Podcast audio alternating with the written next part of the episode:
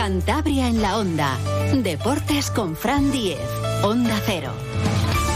Saludos, tiempo ya para la información deportiva de Cantabria. Feliz lunes, un lunes intenso, porque hoy tenemos partido del Racing y venimos de un fin de semana repleto y cargadísimo de eventos deportivos, eh, tanto en nuestra comunidad autónoma como de equipos y deportistas cántabros eh, fuera. José Luis San Julián está en la realización técnica y tenemos que hablar un poquito de todo, de rugby, de atletismo, de baloncesto, de fútbol, de muchas cosas. Es que ayer tuvimos que estar pendientes hasta de un partido de segunda división entre el Granada y la Ponferradina. Ahí estábamos los cántabros eh, y los asturianos, porque es que la Ponce incluso empatando a dos con el Granada, se queda a seis puntos del Oviedo, del Sporting y del Racing.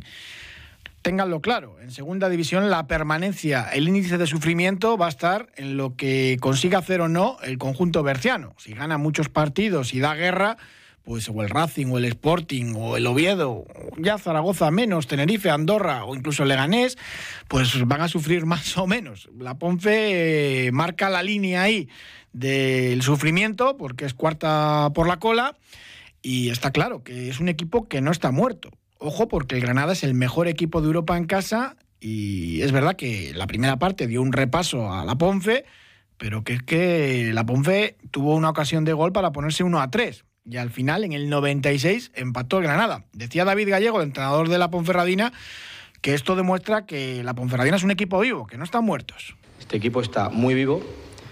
Eh, nadie daba un duro por nosotros hoy aquí. Eh, el equipo se ha rehecho, el equipo ha empatado, el equipo ha remontado y bueno, y al final ha tenido el castigo que tenemos últimamente, que es otro palo muy gordo, ¿no? Eh, es un partido para salir muy reforzados, muy reforzados, porque un equipo en la situación que estamos, los partidos que llevamos sin ganar, lo que nos está pasando, lo que nos pasó la semana pasada, y, que el equipo después del penalti se rehaga y sea capaz no de ponerse 1-2, es que hemos tenido, hemos tenido un mano a mano para el 1-3. Y, y, bueno, por lo tanto, orgulloso de cómo ha, cómo ha acabado el partido, cómo ha acabado el equipo Ocho partidos sin ganar lleva la Ponce. Hombre, mm, dice David Gallego que no están muertos, pero es un palo tremendo. Se veían las caras de los futbolistas eh, bercianos al acabar el partido. Tienes el triunfo en la mano, después de sufrir muchísimo, esto tiene que pasar factura. Pero a ver si se hunden o, no se hunden. Mm, decía Gallego que no, que a pesar del mazazo, que, que siguen en la lucha. Pues un mazazo, claro que sí, es duro. Y es normal que lo sientan así. Es que eso me encanta, que si no seríamos unos pasotas. Normal que duela y mucho, pero eso ahora. Mañana lo veremos de otra manera y pasado ya estaremos con todo lo positivo que ha hecho el equipo. Ahora hemos tenido una charla y ya se veía diferente y han pasado 10 minutos. Eh, o sea que el equipo está muy unido, está por la labor, son un equipo, bueno, pues sabemos cuál es el camino y que la suerte cambiará, porque estos son dosis de suerte, cambiará si seguimos trabajando así y seguimos creyendo de que va a cambiar. Si seguimos pensando de que algo nos va a pasar, algo no, al final te pasa. Y eso es lo que quiero quitar de la cabeza a mis jugadores. Y es que les pasó de todo porque el penalti que le señalan a favor de Granada, pues, pues no lo parecía. Pero bueno, Evidentemente no es lo mismo tener a la Ponferradina a seis puntos que, a cuatro. Y eso que el Racing, si gana esta noche al Huesca, a las nueve de la noche los Campos por el Sardinero, se pondría a nueve. Muchísima distancia ya. Son tres partidos de, fallar tú y que gane el otro tres partidos seguidos. Una Ponce que lleva ocho sin ganar, pues parece imposible. Las opciones de permanencia del Racing son altísimas, pero claro, no te puedes relajar mm, en la medida en que no se relaje la Ponce y que, claro, si meten a otros en la lucha, pues eh, pelear por la permanencia con el Sporting o con el Oviedo, aunque están muy mal, pues son dos transatlánticos en esta categoría y en el fútbol español. O eh, si se descuelgan los cuatro de abajo, Ponce, Málaga, Ibiza y Lugo, pues me sobrejuelas.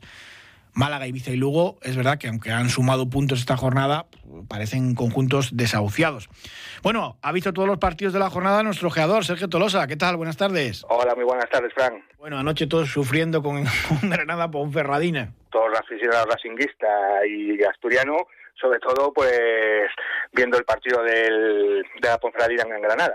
Penalti que no era y es verdad que Amir hizo un partidazo en la primera parte salvando un montón de, ocasiones, pero es que en tres minutos dio la vuelta a la Ponfe al, partido y ese triunfo era para asustar pues tanto al Racing como al Sporting de Gijón como al Oviedo, ¿no? que son eh, pues, eh, ahora mismo los, tres equipos que tienen por encima. Empezó el partido con, un disparo más de la Ponferradina desde fuera del área, que fue al palo y decíamos, pues a ver, la Ponferradina va a salir con todo adelante porque al final pues también le hacía falta los puntos, pero sí es cierto que al final Granada se impuso un poquito más pues por la calidad que tiene. Es un equipo que eh, está hecho a ascender y más con los refuerzos que ha tenido en Navidad.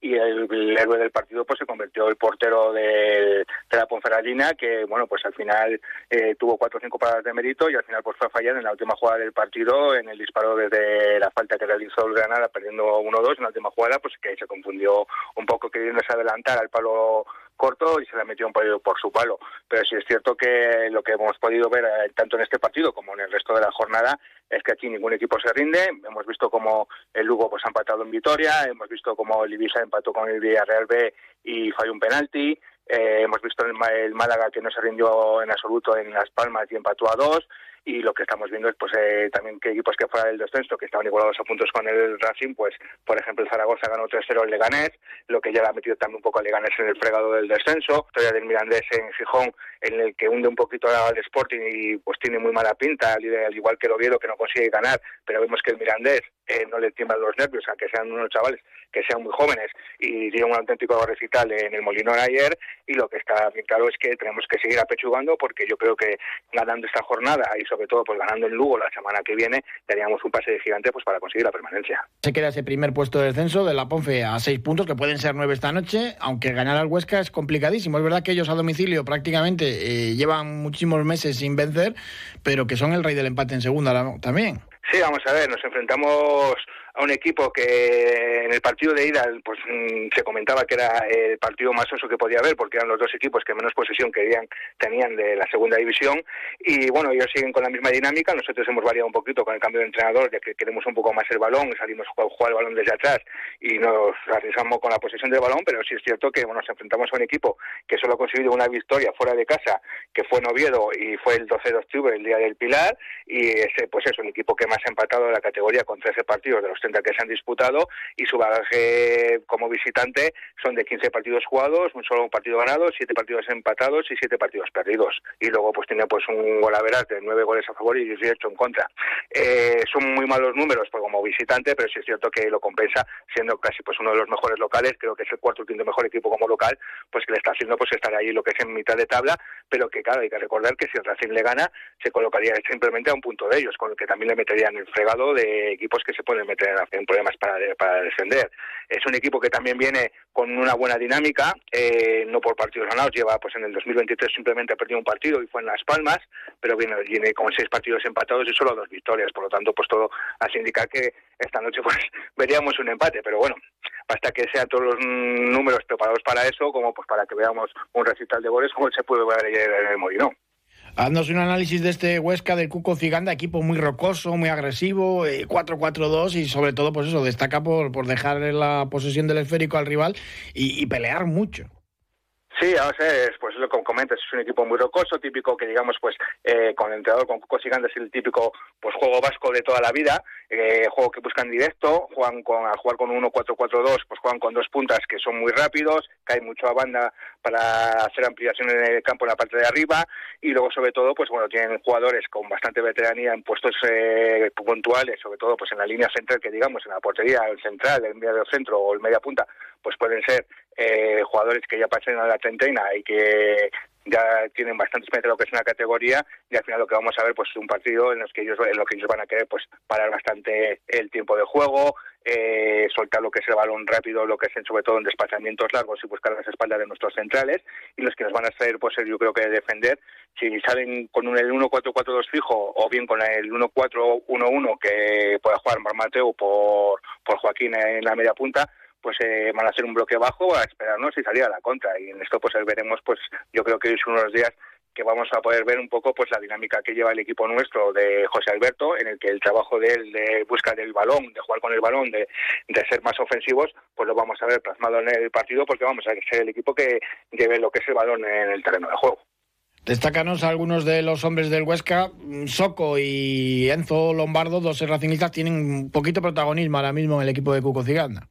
Sí, por hacer un 11, pues se jugaría Andrés Fernández en portería, que ya pues en lo que hablábamos de las líneas de gente que pasa los 30, los 30 años, pues 36 años, ya su tercera temporada consecutiva, estuvo también en una etapa anterior, pero bueno, es un jugador que ha jugado 10 temporadas en primera división con más de 195 partidos, eh, entre partidos entre Sasuna, Villarreal y Granada, aunque ha dejado 15 veces de la portería imbatida, por lo tanto pues es uno cada dos partidos, pues deja la portería a cero. La línea de cuatro de atrás estaría formada por los dos centrales, que manda sería el capitán, que es eh, Jorge Pulido, también otro veterano, 31 años, este año lleva dos goles, una asistencia, es el jefe de la defensa, el que manda, sobre todo el que tiene mucho peligro porque va muy bien de cabeza en ataque, el otro día también marcó un gol eh, al Levante también de cabeza, eso es casi en la línea de gol, su acompañante en la, la defensa sería Jeremy Blasco, el central, es un canterano de la Real Sociedad, eh, 24 años, un gol, 1.85, los dos laterales serían el francés Miguel por el lateral izquierdo, jugó tres temporadas en la Liga Francesa con el Nimes y bueno, es de la cantera del Tours y es un chico que ya lleva 60 partidos, lo que es en segunda división, su segunda temporada, lo que es en Huesca.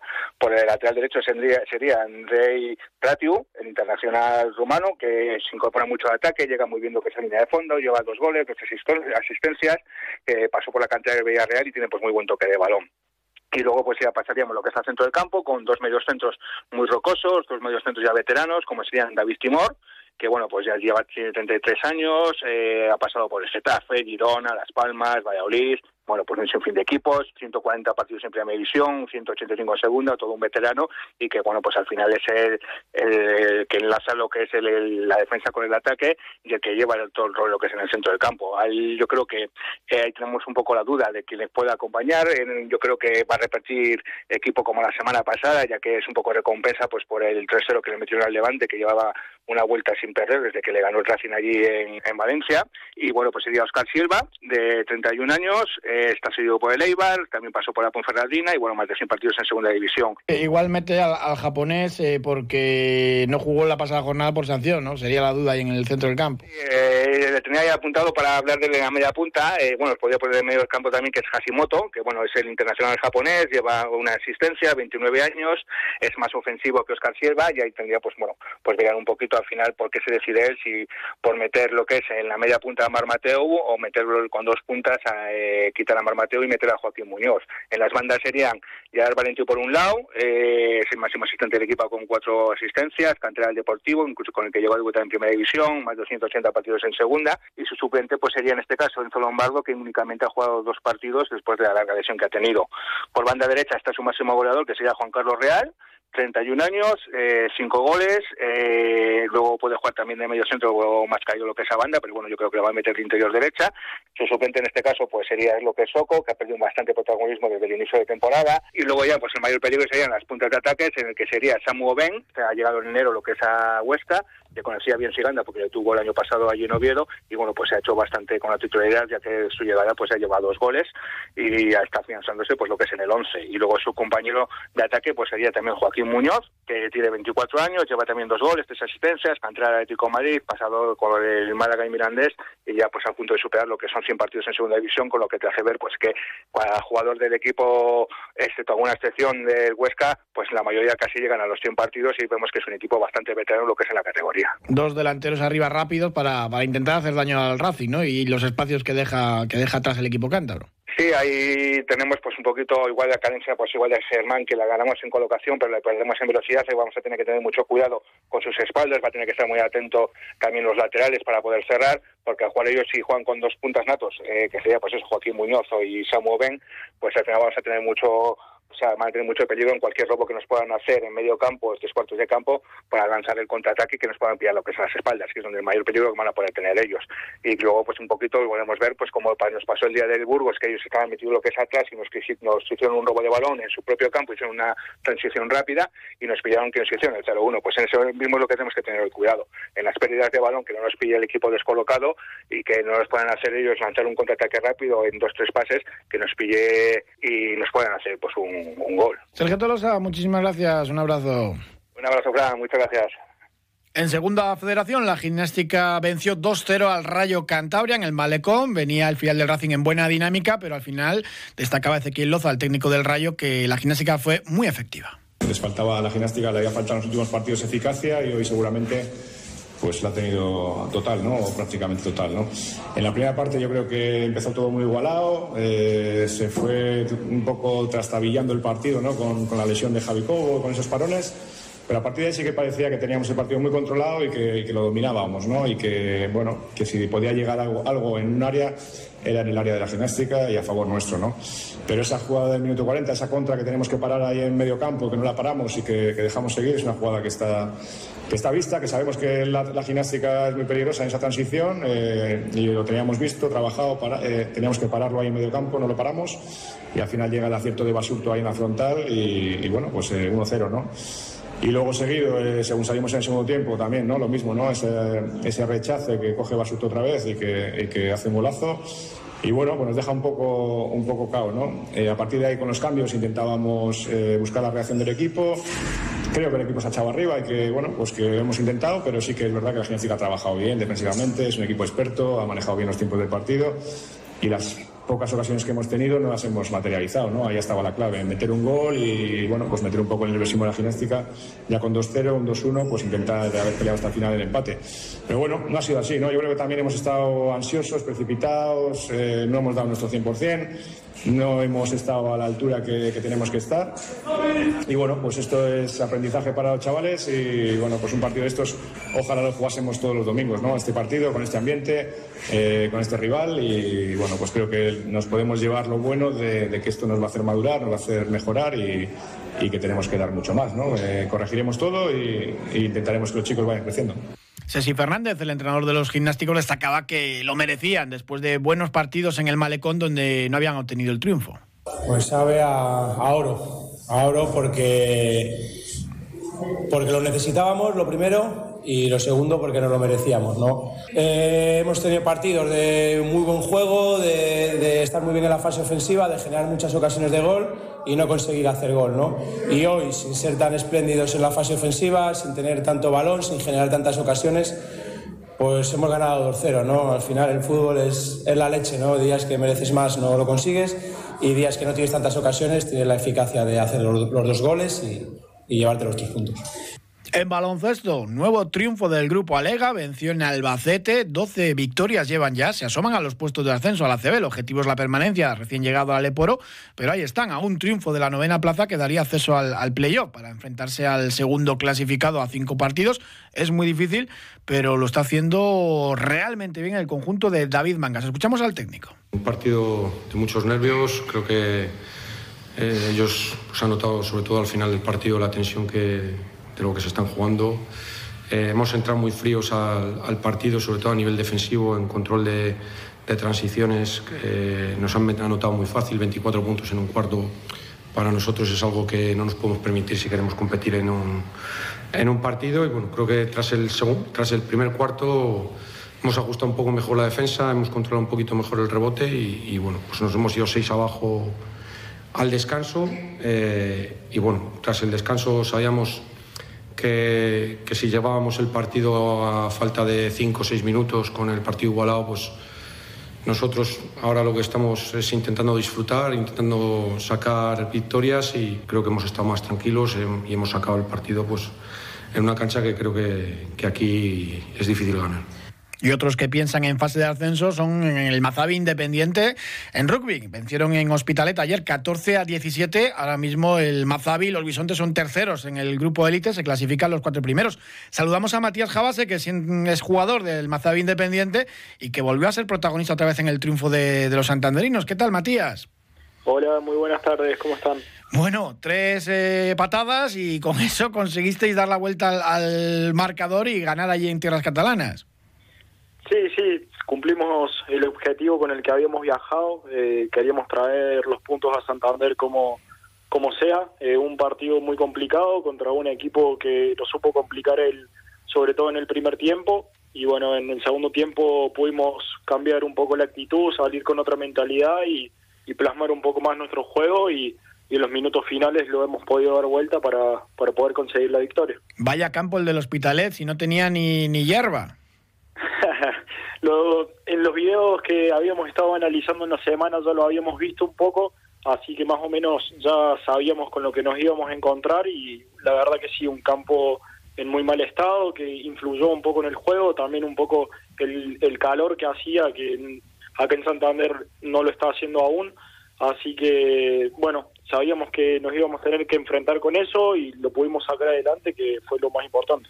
La verdad que es un triunfo clave porque parece que se ha roto un poco la clasificación y que os quedáis cuatro equipos ahí en esa, en esa zona de puestos de, playoff. Sí, sabíamos que teníamos que ir a conseguir la victoria si queremos ir eh, centrados en nuestro objetivo, que es entrar dentro de los playoffs para las semifinales. Eh, era un partido muy clave, más con lo, la seguidilla de cuatro partidos que se nos vienen ahora para, para terminar esta fase del grupo élite.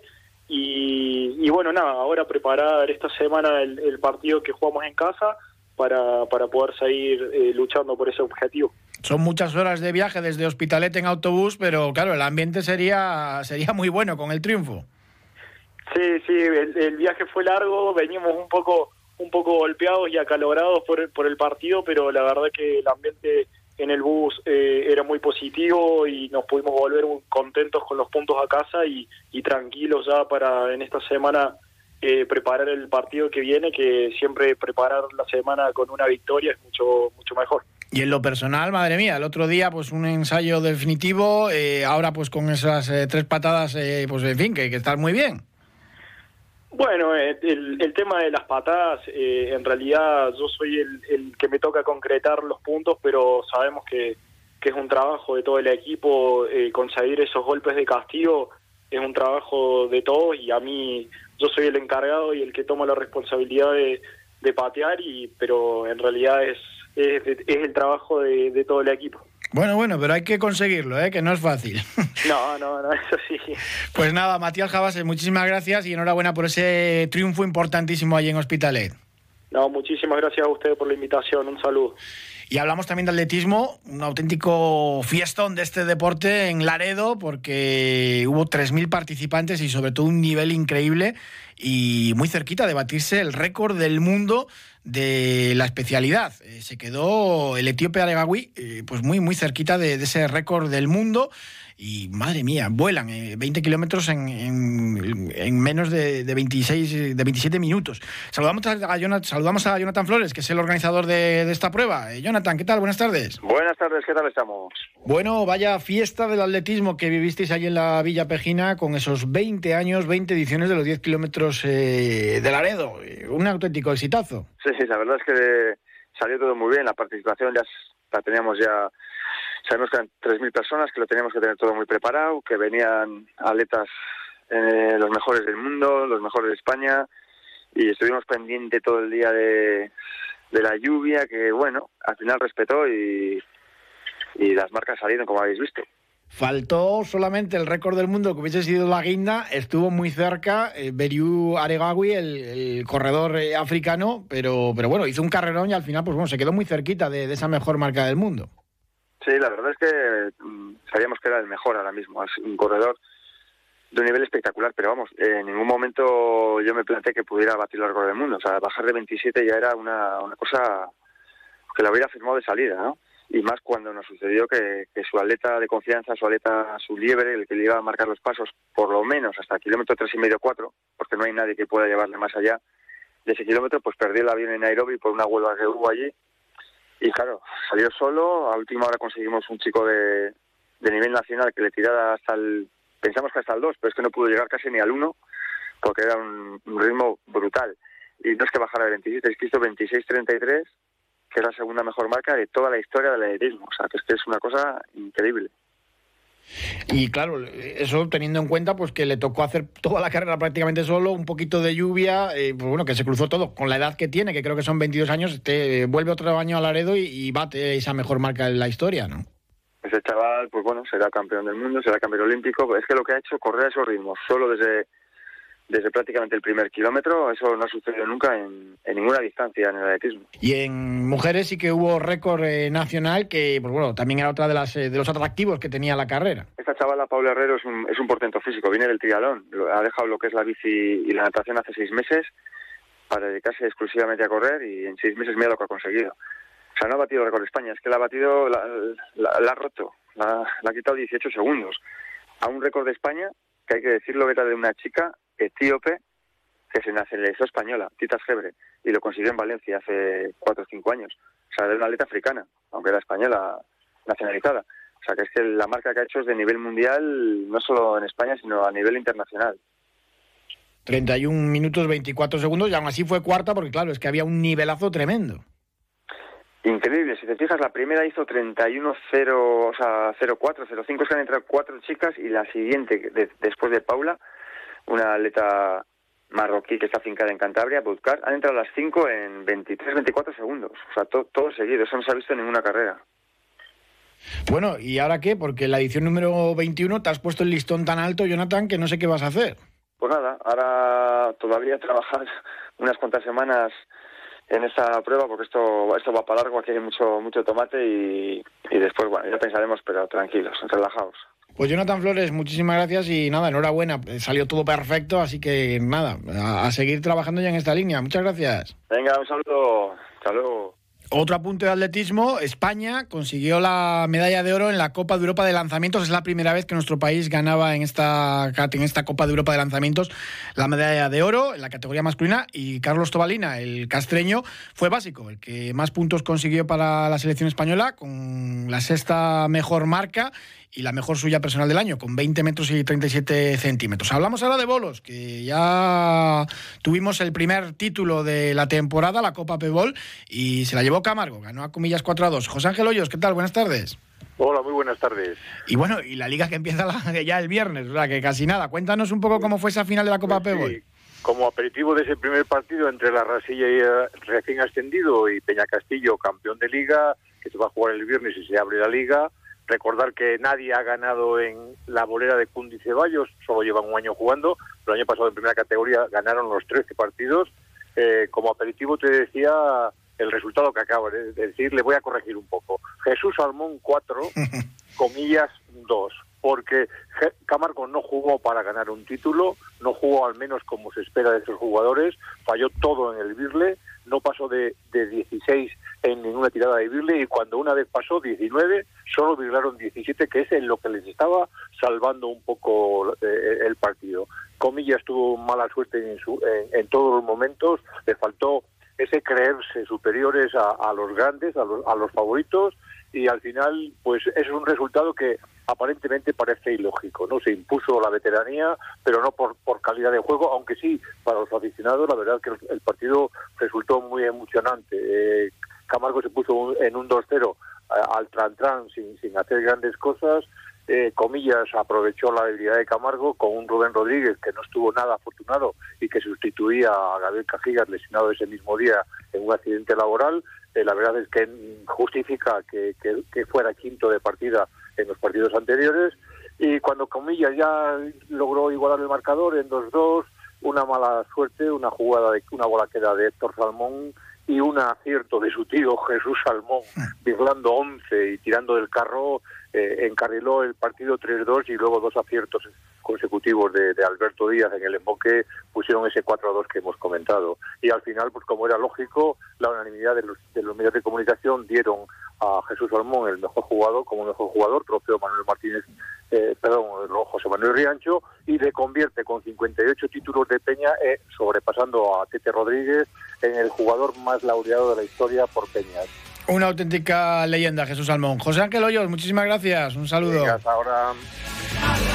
Que Camargo también se llevó la victoria en el ascenso de, Astillero, con las traineras y el Boli Textil que perdió ante el Boli Palma 2-3 en el último partido en casa de la temporada, ya descendidos de la Superliga masculina de voleibol. Hubo muchísimas más cosas, pero nos vamos quedando ya sin tiempo. Se lo iremos contando a lo largo de, la semana y esta noche fútbol a las 9 con ese Racing Huesca en los campos de Sport El Sardinero. Un abrazo.